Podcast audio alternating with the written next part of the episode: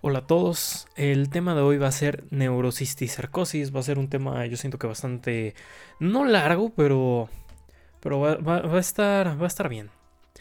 Vamos a empezar con neurocisticercosis, que es la, o bueno, la definición. Es la presencia de larvas de Taenia solium en el tejido nervioso, en los ventrículos laterales o en las meninges. Como introducción, tenemos que la infección neurológica por el mintos más frecuente, esta va a ser, eh, va a ser un problema de salud pública.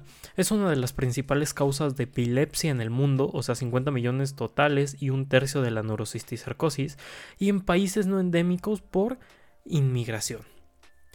En la epidemiología tenemos que la neurocisticercosis, bueno, es una enfermedad parasitaria del sistema nervioso más frecuente, 50.000 muertes al año y 20 y bueno, lo que son 20 millones de personas infectadas en todo el mundo. Es una causa más frecuente de epilepsia adquirida en países subdesarrollados. Eh, más cosas de epidemiología. Tenemos que la causa de, es causa de patología neurológica en América Latina, África y Asia y de 10 a 20% de causa de admisión hospitalaria. La prevalencia en México es de 2.5 a 3.6% y afecta por igual a ambos sexos y las clases sociales. La neurocisticercosis, bueno, como tal, eh, va a ser por cesto armado, que bueno, este es un Scolex con doble corona de ganchos, esta va a ser de 22 a 32, y de cuatro ventosas en forma de copa. Scolex de 1 milímetro y en parásitos de 2 a 5 metros. Esto es lo que pueden llegar a medir, un Scolex de 1 milímetro y en parásitos de 2 a 5 metros. Y en el cuello, eh, proglótido, inmaduro, maduro y grávido. Eh, vamos a hablar sobre la diferencia o el versus entre teniasis versus la cisticercosis.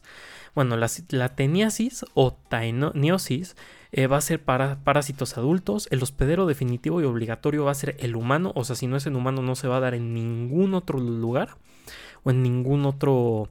Em, o en ningún otro. Eh, pues sí, en ninguna otra persona o objeto animal. tiene que ser a fuerza el humano y la carne cruda o mal, o mal cocida con cisticercos. Y la cisticercosis va a ser una forma larvaria, o sea, escolex en vesícula, y se va a dar en humanos y en cerdos. Y eh, va a ser proglatide gravídica, o sea, las heces. Esta va a ser en cerdos por parte de heces. Y requiere un humano infectado, si sin el humano no habría un ciclo. La transmisión es fecal oral y es el principal factor de riesgo las heces fecales. Entonces, eh, lo que mencionaba se puede dar como un ciclo para que al final el, último, en, eh, va, eh, bueno, va a ser el humano en donde se va a dar, que, que bueno, es como a partir de, de este punto, ¿no? Entonces, bueno, el ciclo de vida. El humano tenemos que entender que bueno, es el único hospedero definitivo de las formas adultas y sin él no hay ciclo. Los huevos sobreviven días a meses y eh, eh, como tal verduras, vegetación. En dos a tres meses a la madurez van a sobrevivir y de 3 a 8 semanas a cisticercos.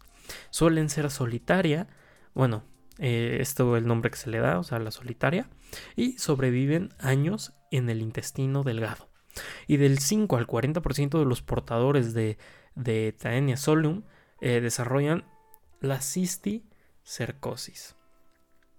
Bueno, en la neurocisticercosis, la localización que tenemos que va a ser parenquimatosa, subaracnoidea, meningea, cisternas de la base, intraventricular, tallo cerebral y médula espinal. La reacción va a ser inflamatoria y esto pues, pues, se va a dar por linfocitos, células plasmáticas, eosinófilos, que esto van a generar un edema y gliolisis reactiva. La reacción vesicular y va a haber una reacción ventricular. Bueno, pues vamos a hablar de lo que son las manifestaciones clínicas en la cisticercosis, que bueno, vamos a hablar de localización del parásito, el número de parásitos, tamaño de parásito y respuesta inmune del huésped. Como tal, la manifestación clínica es variada y no específica.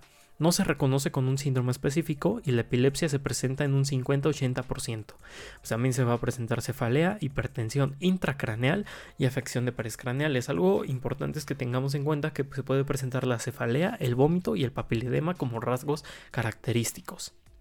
Otras manifestaciones van a ser signos vocales, hidrocefalia, encefalitis, déficits motores y sensitivos y asintomáticos en un 50%.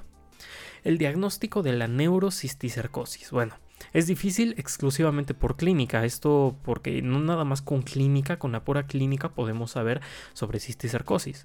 Se deben de descartar lesiones extraneurológicas y los estudios de neuroimagen van a ser radiografía simple de cráneo, tomografía de cráneo y eh, resonancia magnética cerebral, así como pruebas inmunológicas.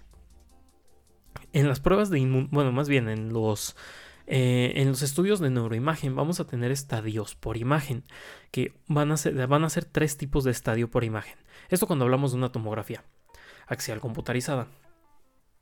El primer estadio va a ser vesicular, que se va a notar pequeño, redondo, con escolex, que esto es el quiste, eh, no refuerza. Y esto con agujero, con un punto. Otro estadio por imagen va a ser el coloidal, que bueno, vamos a hablar de bordes mal definidos, rodeados por edema, y contrasta con nodular o anillo. Y por último vamos a tener el calcificado, que este va a ser nodular y no se distingue el líquido cefalorraquídeo. Y va a ser, eh, bueno, lo que es refuerza, va a ser calcificada y se va a notar claro en la tomografía axial computarizada, o sea, sin refor. Los estadios de neuroimagen va a ser vesicular, vesicular coloidal, nodular granulomatoso y calcificado nodular. Bueno, también cuando tenemos una cisticercosis extra eh, del sistema nervioso central, también se puede notar una imagen en grano de arroz hacia el eje de un músculo, eso con una radiografía de abdomen que se puede notar. ¿Las lesiones calcificadas son iguales a inactivas? Bueno, pues hasta un 40% de, epilepsias de difícil control lo van a manifestar, así como también eh, esto es algo que se puede tener en cuenta al momento de diagnosticar la neurocisticercosis. El diagnóstico, bueno, vamos a hablar de pruebas inmunológicas, que bueno, van a ser anticuerpos anticisticerco, un anticuerpo anticisticerco en suero, saliva y líquido cefalorraquídeo. Un test de fijación, que esto va a ser un PCR, y una, una hemaglutinación, una radio inmunoensayo y una prueba de ELISA.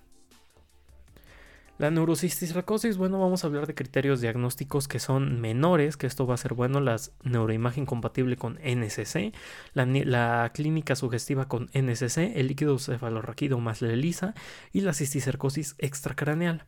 Y en, en eh, epidemiológicos va a ser el contacto con infección por T.solium, que bueno, esto ya hablé de la tenia, y va a ser vivir en áreas endémicas, historial de viajes frecuentes a zonas endémicas.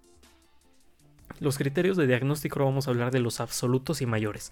Los absolutos va a ser demostración histológica parasitaria, lesión quística con Scolex de, de TC y IRM, o sea, de tomografía computarizada y de resonancia magnética, visualización retiniana del parásito y en las mayores va a ser neuroimagen sugestiva, eh, la resolución quística de post-tratamiento y resolución espontánea de quiste único. Bueno, vamos a hablar sobre el diagnóstico de certeza con los criterios en neurocisticercosis. Diagnóstico de certeza definitivo. Vamos a tener un criterio absoluto, dos mayores, un menor y un epidemiológico. Y en el diagnóstico de certeza probable vamos a tener un criterio mayor y dos menores, un, mayor, un menor y un epidemiológico y tres criterios menores. Esto de acuerdo con eh, bueno, el, eh, bueno, el diagnóstico de criterio eh, de neurocisticercosis por con Bruto González de Neurología, volumen 57, número 2, por si lo quieren checar. Bueno, vamos a hablar del diagnóstico como tal. Esto lo dijo Carpio en 2016. Permite distinguir intra y extra parenquimatoso en el tratamiento y de los extras solo el 43% se diagnostican con criterios de bruto y fáciles de usar para el, el neurólogo. Esto es importante porque son criterios extra. La neurocisticercosis. Vamos a hablar de lo que es el tratamiento. Son medidas, vamos a hablar medidas generales, tratamiento sintomático y tratamiento específico. Las medidas generales, bueno, pues son lavarse las manos constantemente y no comer alimentos de dudosa precedencia en la calle o tacos que se encuentran en algún lugar o algún alimento que se encuentre en la calle, debes de evitarlo o por lo menos donde no se vea tan limpio, pues ahí no puedes, ahí puedes tener una idea de que no debes de comer este tipo de alimentos, así como estarte lavando las manos constantemente y tener un área en donde vivas o donde estés trabajando que por lo menos sepas que está eh, y va a ser higiénica.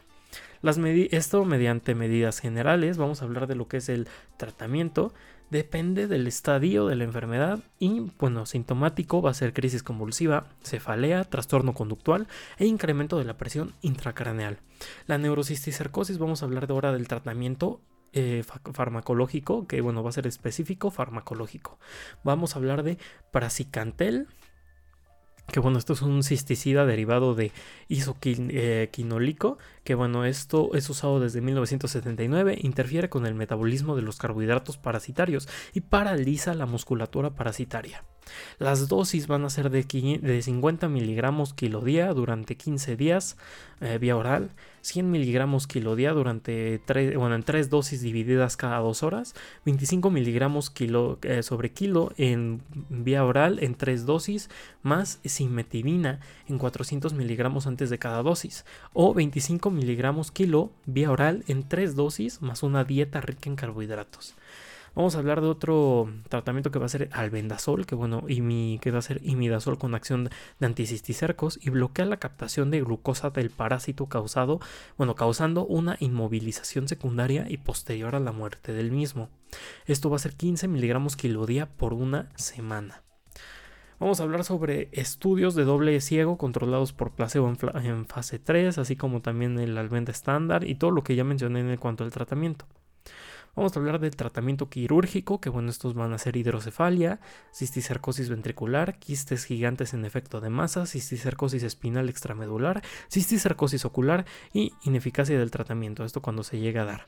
Y por conclusiones, bueno, vamos a tener que es una enfermedad frecuente y somos el país endémico.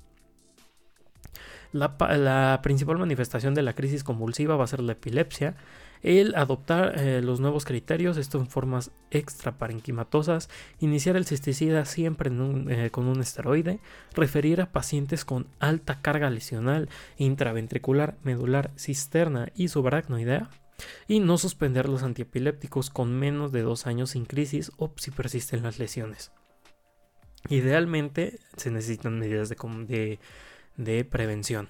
Y bueno, esto sería todo por parte del tema de neurocisticercosis. Muchas gracias.